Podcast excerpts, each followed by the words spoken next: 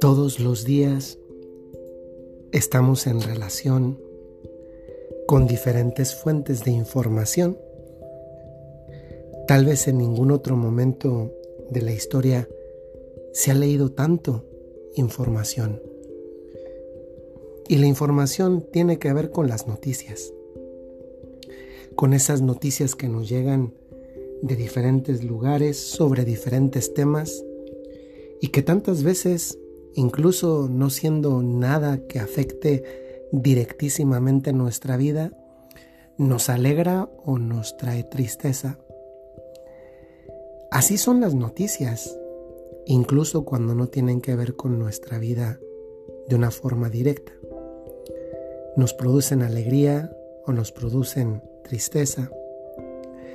Y si eso sucede con ese tipo de informaciones, pues ahora ¿Qué no sucede cuando esas noticias efectivamente sí tienen que ver con nuestra vida o por decirlo de otra forma, sí nos afectan? Las noticias tantas veces no son esperadas, no son programadas, no se programan las noticias. Muchas veces las noticias simplemente nos llegan se involucran en nuestra vida, intervienen en ella. Y en tantas ocasiones, esas noticias son fuente de dolor para nuestra propia vida. He querido decir esta introducción porque muy posiblemente en la vida de muchos de nosotros ha habido experiencias de noticias que nos dan alegrías y de noticias que nos dan dolor.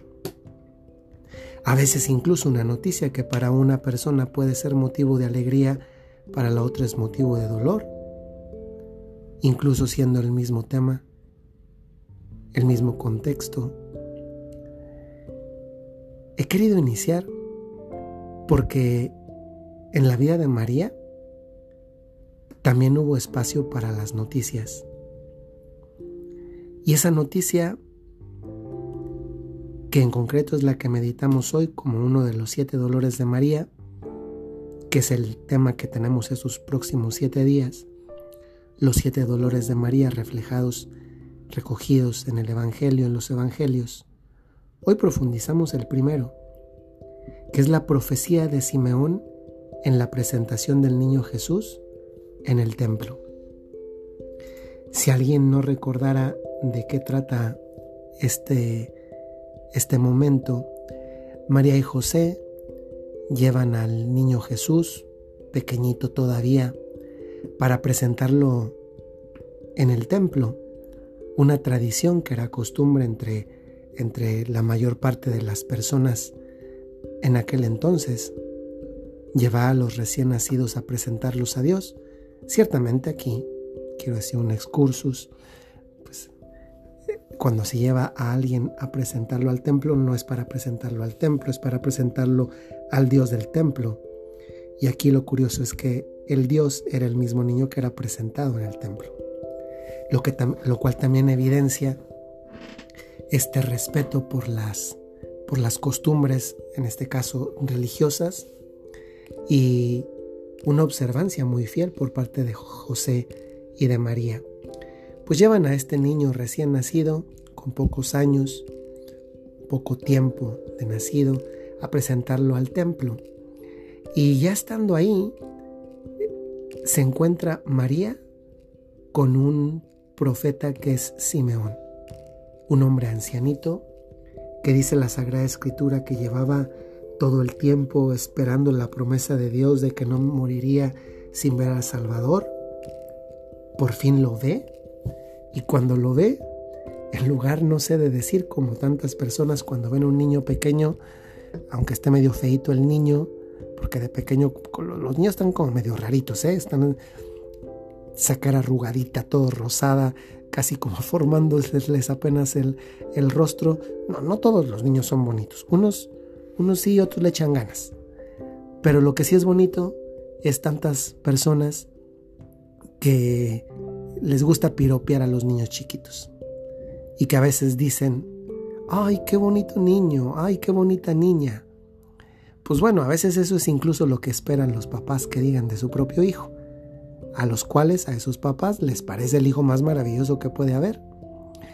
Y pues José y María llevaron al niño a presentarlo al templo y este anciano Simeón, en lugar de decirle qué bonito niño, lo cual no dudo que estuviera, en lugar de decirle eso, lo que le dice y, clara y directamente a María además es, este niño está puesto para caída y levantamiento de muchos en Israel, y a ti una espada te atravesará el alma.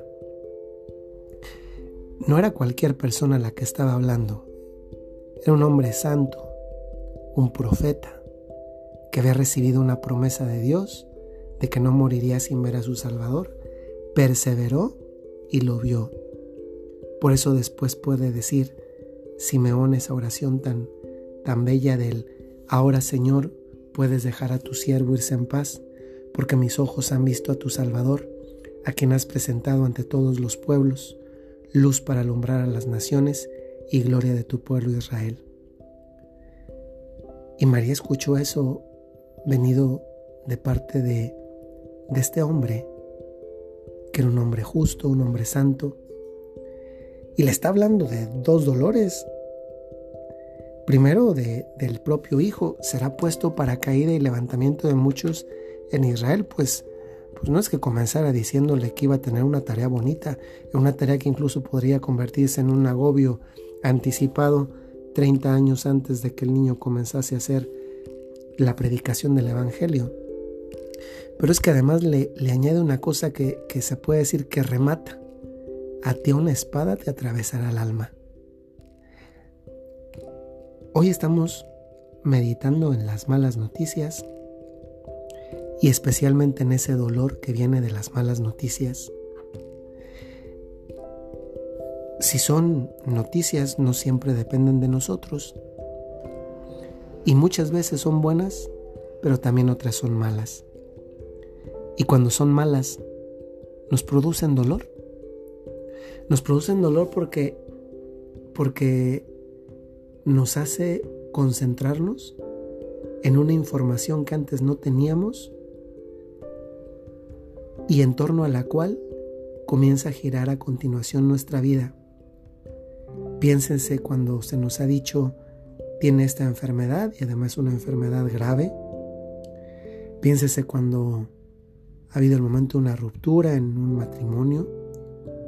Yo conozco personalmente a una persona que admiro mucho, una señora, que estaba en un retiro y estando en el retiro llegan y le dan una noticia y es la noticia de que su, su hijo ha muerto en un accidente. Sí, las malas noticias suelen traer aparejado dolor. Pero cuando este dolor llega a la vida, pues hay que aceptarlo en el sentido de que esto es verdad, esto me produce dolor, tiene un nombre, se llama dolor. Pero también aquí entra al rescate nuestra propia nuestra propia cabeza. Porque tantas veces en la no aceptación de esa noticia que nos produce el dolor está un sufrimiento mayor porque el no aceptarla alberga en nuestra interior la posibilidad de que eso no sea como me lo han dicho. Y eso es poco realista.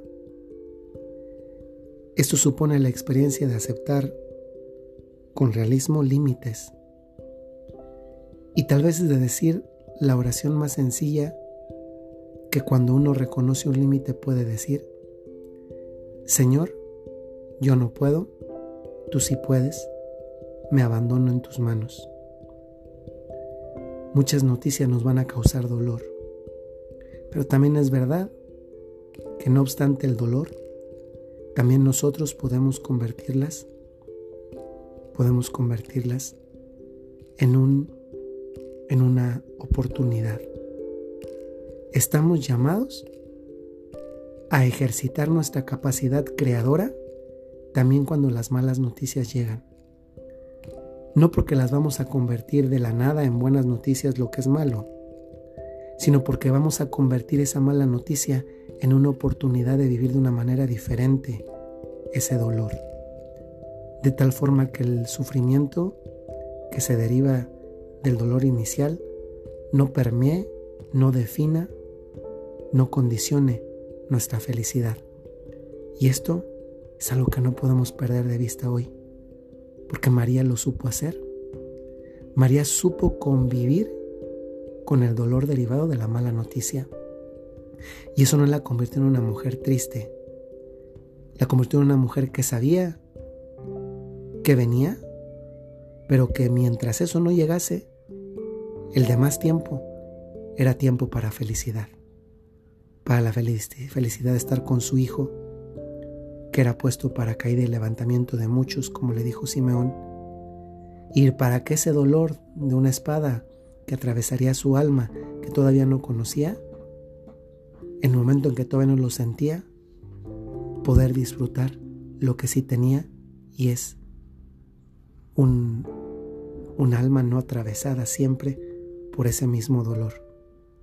Hoy esto nos enseña aceptar que no siempre las malas noticias dependen de nosotros y que cuando llegan podemos transformarlas si queremos no en buenas noticias, sino en buenas oportunidades de vivir las malas noticias.